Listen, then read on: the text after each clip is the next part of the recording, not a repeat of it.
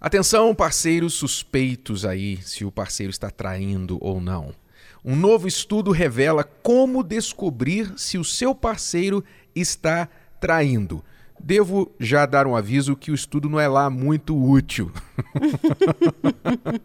Mas mais curioso do que útil, porque ele diz o seguinte, que ao invés de ficar passando horas fuçando as redes sociais do seu companheiro, contratar um detetive particular, etc., essa pesquisa descobriu que se o seu parceiro está traindo, o tom de voz dele muda. O tom de voz? O tom de voz. Foi publicado no periódico Evolutionary Psychology e o estudo diz que quem já traiu tem algo na sua voz que o delata.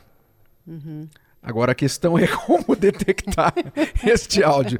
A explicação de como eles fizeram o experimento é um pouco detalhada, mas basicamente eles colocaram dois grupos de pessoas, um grupo que tinha traído e outro grupo que não tinha traído, e essas pessoas gravaram áudios falando certas coisas, e então pessoas que não conheciam esses sujeitos ouviram as vozes deles e tinham que dar uma pontuação. Você acha que essa pessoa traiu, você acha que essa pessoa não traiu. E as pessoas costumavam identificar corretamente quem tinha traído somente por ouvir a voz. Então eles não sabem bem exatamente o que é, é que está na Talvez... voz, mas é como se a voz da pessoa desse alguma dica de que ela tem uma personalidade ou um caráter de quem trai ou é capaz de trair. Como é, eu falei, bom, não é muito útil pra gente. Não, não, não é. é que realmente, talvez, você sabe que a mulher, normalmente, ela, ela consegue identificar né, quando o marido está traindo. Acho que o homem não consegue identificar quando a mulher está traindo. Mas a mulher tem um pouquinho desse dom vamos dizer assim. E provavelmente por causa disso, porque ela é muito sensível. Mais perceptiva. Ela é, ela é muito perceptiva, ela vê detalhes, né? E com certeza a voz é uma delas, né? A forma de olhar, né? O olhar da pessoa, do marido, é, a forma que ele lida com ela fica diferenciada. Então, assim, ela normalmente, muitas vezes ela não quer acreditar, ela diz não, eu não quero, e não eu quero nem ir atrás para não quero não nem procurar saber, não quero nem pensar nessa possibilidade. Nessa possibilidade, exatamente. Só que isso não adianta você não querer saber, né? Agora, é claro que a pessoa não deve ficar querendo procurar, ela deve enfrentar, ela deve confrontar.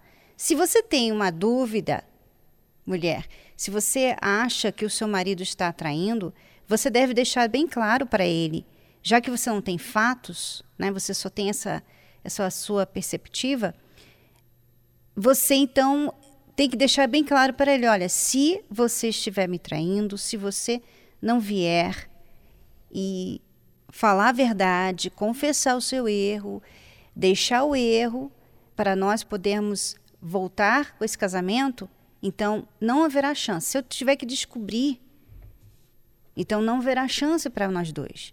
Tem que ficar bem claro isso. Porque senão você se torna uma chatinha que fica o tempo todo. Você está me traindo, não é? Com quem você estava falando no celular?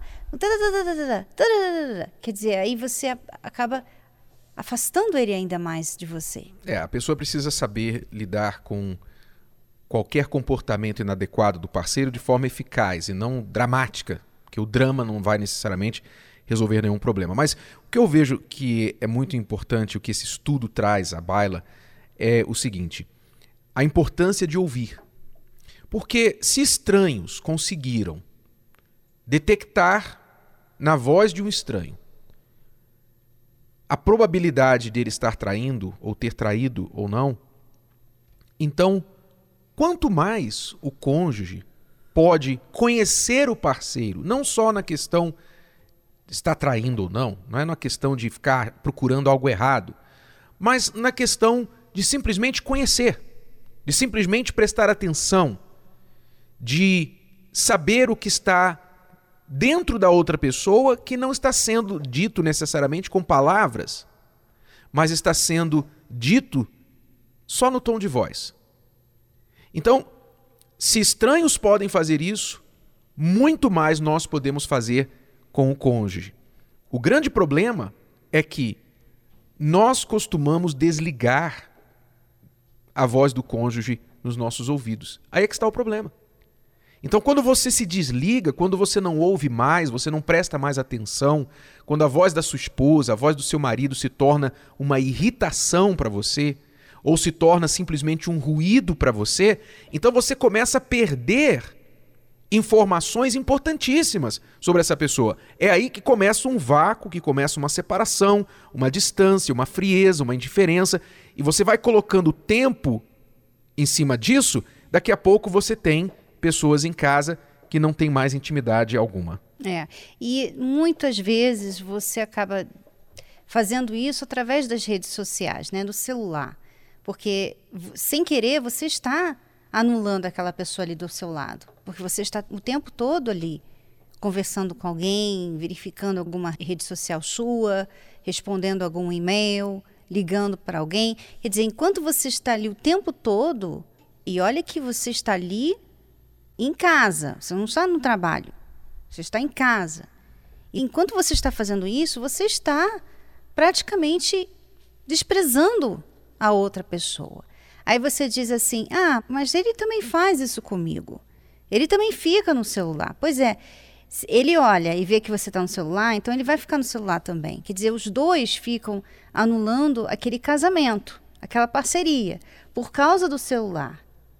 Falando em celular, Cristiano, isso me traz também à mente o seguinte: o que muitos solteiros estão fazendo hoje no namoro. Nós recentemente descobrimos isso por uma experiência, é, contato com solteiros, o nosso trabalho com solteiros, em que eu conversei com uma jovem que estava namorando um rapaz, acho que mais ou menos há um ano, e eu perguntei para ela, e vocês se conversam com qual regularidade? Ela disse que todos os dias praticamente a gente conversa.